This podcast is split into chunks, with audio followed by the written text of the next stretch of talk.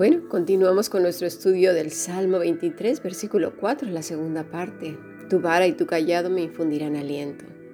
Si deseas participar de este grupo internacional que lo conformamos dos continentes y más de 14 países, nos encantaría que estuvieras con nosotros. Nuestro estudio consiste en aproximadamente siete bloques a lo largo del día, dos podcasts de lunes a sábado y oración los, a las 9 de la noche española. Puedes escribir un correo a más que maravilloso o a la fundación bíblica. Bueno, pues nos vamos así a Génesis 12, que es lo que estuvimos reflexionando esta mañana. Comenzaremos entonces desde el versículo 1. Pero Jehová había dicho a Abraham, vete de tu tierra y de tu parentela y de la casa de tu padre a la tierra que te mostraré. Y haré de ti una nación grande y te bendeciré y engrandeceré tu nombre y serás bendición. Bendeciré a los que te bendijeren y a los que te maldijeren maldeciré y serán benditas en ti todas las familias de la tierra. Bien, la mayoría de nosotros conocemos muy bien esta, este pasaje y esta promesa que Dios le había dado, ¿verdad? Dios eligió a Abraham, lo separó entre sus congéneres idólatras para reservar un pueblo para sí, entre los cuales se mantuviera la verdadera adoración hasta la venida de nuestro Señor Jesucristo. De aquí en adelante, Abraham y su simiente son casi el único tema de la historia de la Biblia. Se probó a Abraham si amaba a Dios más que todo y si podía dejar voluntariamente todo para ir con Dios. Y esta es una prueba que se nos presenta también a todos nosotros. Cuando finalmente reconocemos nuestra condición, nuestra separación con Dios por medio de, del pecado, ¿verdad? Pero también nuestra reconciliación con Él por medio de nuestro Señor Jesucristo. Pero es aquí donde tenemos que tomar también una decisión, una decisión importante. Porque aquel, aquella persona que solamente de labios dice que, pues sí, es cristiano, sí, ama a Dios, sí, bueno, leo la Biblia, sí, bueno, hago mis oraciones dudosamente ha renunciado a nada. Abraham tenía que renunciar a la vida que llevaba, al lado de su familia, arraigado a su tierra, a sus ciertas costumbres. Tenía que dejarlo todo para ir en un peregrinaje a una nueva vida. Y en cierta medida es lo mismo para con nosotros.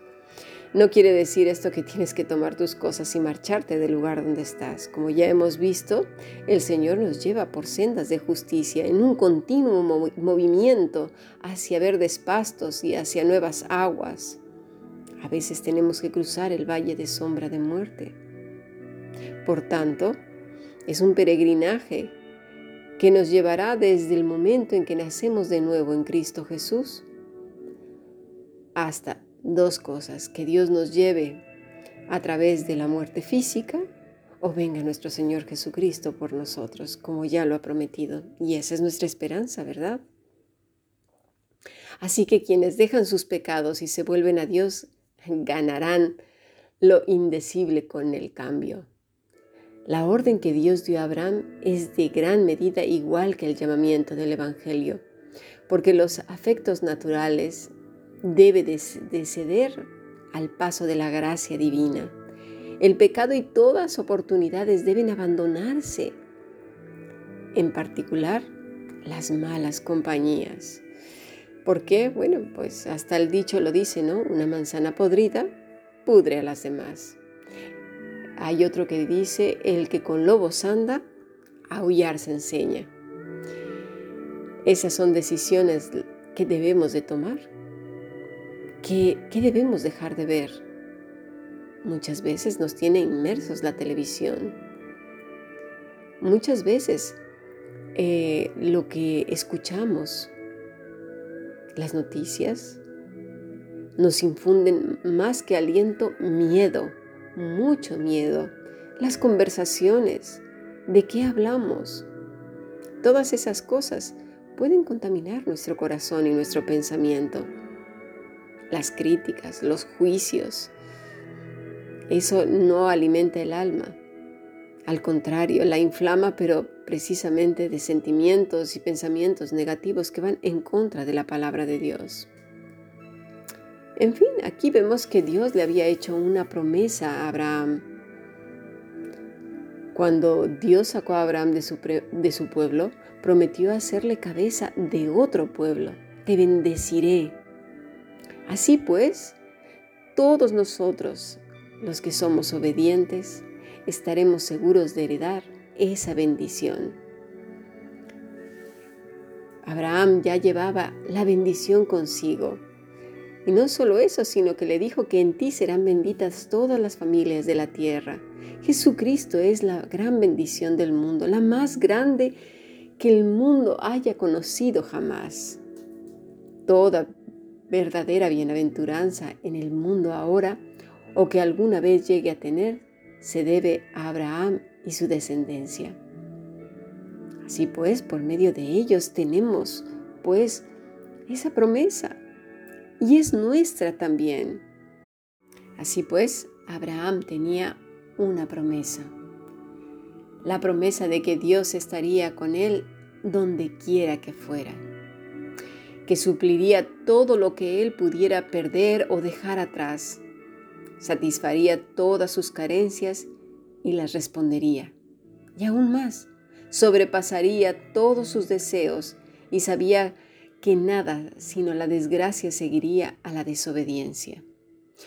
Obviamente nuestra mente materialista automáticamente piensa en dinero, bienes materiales y un montón de cosas, pero ya hemos visto que la bendición de Dios supera todas aquellas cosas que el orín y el hollín corrompen. El cristiano realmente se proyecta a la ciudad celestial, a Cristo, a bendiciones eternas, que puede incluso tener aquí y ahora y más allá cuando estemos en la presencia de nuestro Señor Jesucristo. Él iba pues a la tierra de Canaán. Canaán no era mm, como otras tierras, una simple posesión externa, sino un tipo, vamos a decirlo, de cielo. Y en ese sentido los patriarcas la apreciaban fervientemente. En el versículo 6 y 9, Abraham halló la tierra poblada por cananeos que eran malos. Así que él viajó y siguió adelante aún. A veces la suerte de los hombres buenos no es estar establecidos y a menudo cambiar a diversos lugares. Así pues, nosotros los hijos de Dios debemos de considerarnos siempre como peregrinos y extranjeros en este mundo. La situación para Abraham se estaba complicando, ¿verdad? No era tan fácil. Vamos a pasar a nuestro siguiente estudio.